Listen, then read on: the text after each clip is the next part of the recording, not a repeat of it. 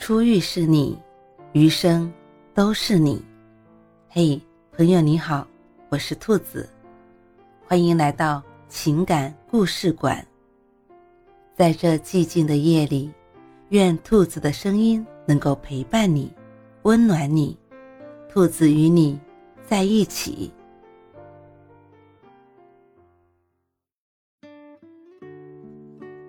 西红柿你的爱情。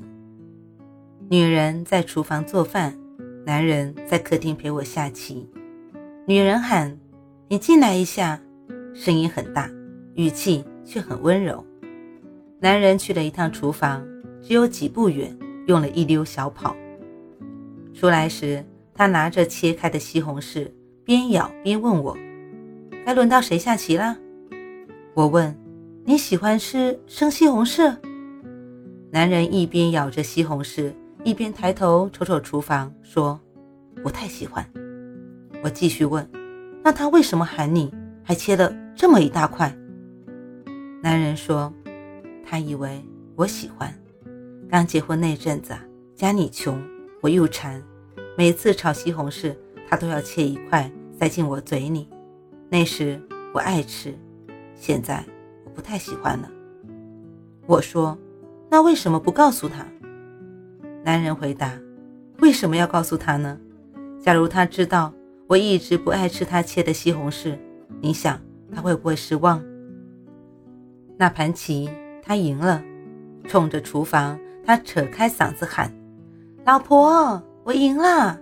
吃了你的西红柿，我变得精力充沛，思维敏捷。”爱情需要表达，一起生活久了。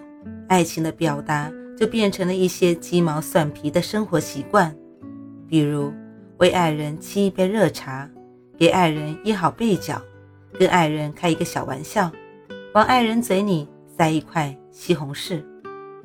当然，茶可能烫了，被角可能没有掖的必要，玩笑可能稍显粗俗，或者西红柿的味道不好，但是千万不要拒绝，因为。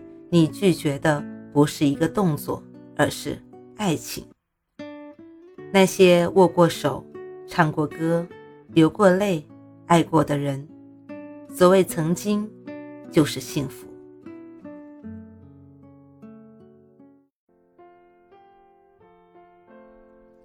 晚安，正在听故事的你。